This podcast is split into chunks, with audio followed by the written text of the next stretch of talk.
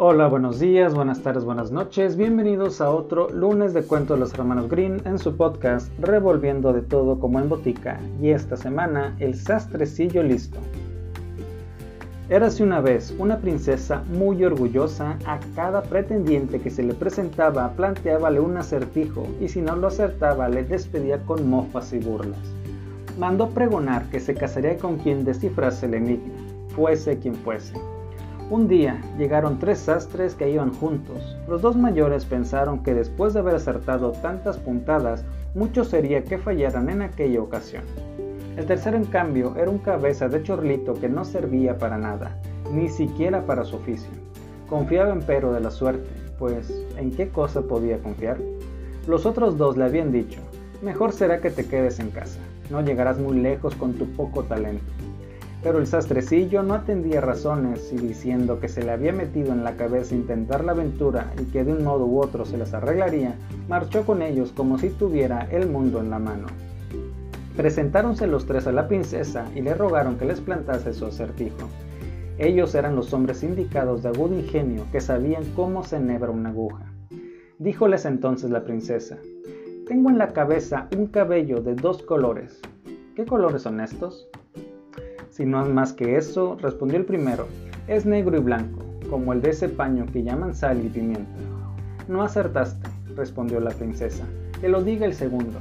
Si no es negro y blanco, dijo el otro, será castaño y rojo, como el traje de fiesta de mi padre.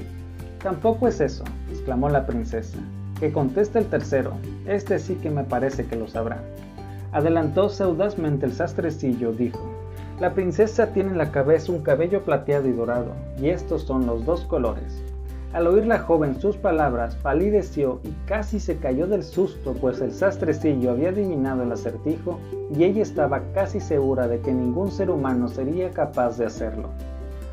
Cuando se hubo recobrado dijo, no me has ganado con esto, pues aún tienes que hacer otra cosa.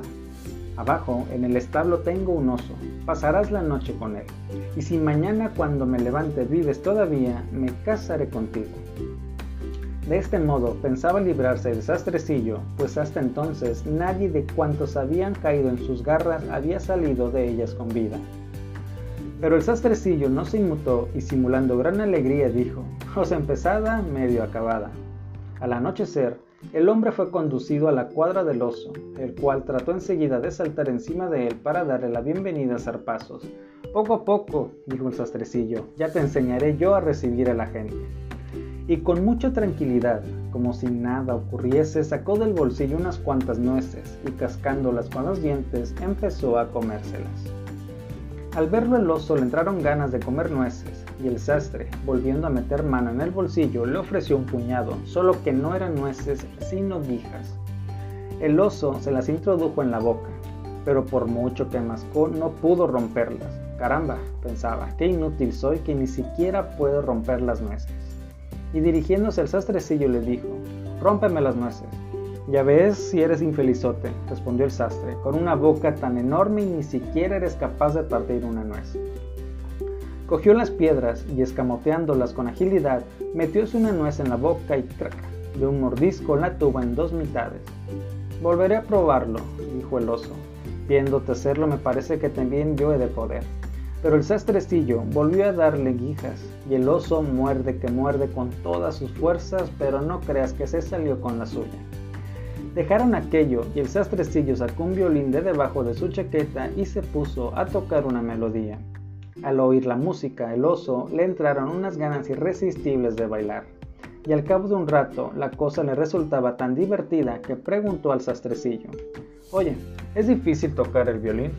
Va, un niño puede hacerlo. Mira, pongo aquí los dedos de la mano izquierda y con la derecha paso el arco por las cuerdas y fíjate qué alegre, tralá, la. Pues no me gustaría poco saber tocar así el violín para poder bailar cuando tuviese ganas. ¿Qué dices a eso? ¿Quieres enseñarme? De mil amores, dijo el sastrecillo, suponiendo que tengas aptitud. Pero trae esas zarpas, son demasiado largas, tendré que recortarte las uñas. Trajeron un torno de carpintero y el oso puso en él las zarpas. El sastrecillo las atornilló sólidamente y luego dijo, espera ahora que vuelva con las tijeras y dejando al oso que gruñese cuanto le viniera en gana, tumbóse en un rincón sobre un haz de paja y se quedó dormido. Cuando al anochecer la princesa oyó las fuertes bramidos del oso, no se le ocurrió pensar otra cosa, sino que había hecho picadillo del sastre que gritaba de alegría. A la mañana siguiente se levantó tranquila y contenta, pero al ir a echar una mirada al establo se encontró con el hombre estaba tan fresco y sano como pez en el agua. Ya no pudo seguir negándose, porque había hecho su promesa públicamente y el rey mandó preparar una carroza en la que el sastrecillo fue conducido a la iglesia para la celebración de la boda. Mientras tanto, los otros dos sastres, hombres de corazón ruin, envidiosos al ver la suerte de su compañero, bajaron al establo y pusieron en libertad al oso, el cual, enfurecido, lanzóse en persecución del coche. Oyéndolo la princesa gruñir y bramar, tuvo miedo y exclamó, ¡Ay! El oso nos persigue y quiere cogerte pero el sastrecillo, con gran agilidad, sacó las piernas por la ventanilla y gritó, ¿Ves este torno? Si no te marchas te amarraré a él. El oso, al ver aquello, dio media vuelta y echó a correr. El sastrecillo entró tranquilamente en la iglesia, fue unido en matrimonio a la princesa y en adelante vivió en su compañía alegre como una alondra, y quien no lo crea pagará un ducado. Ese fue el cuento de esta semana. Acompáñenme en la siguiente recuerden que si me siguen en Spotify no duden en dejarme sus comentarios. Hasta la próxima semana.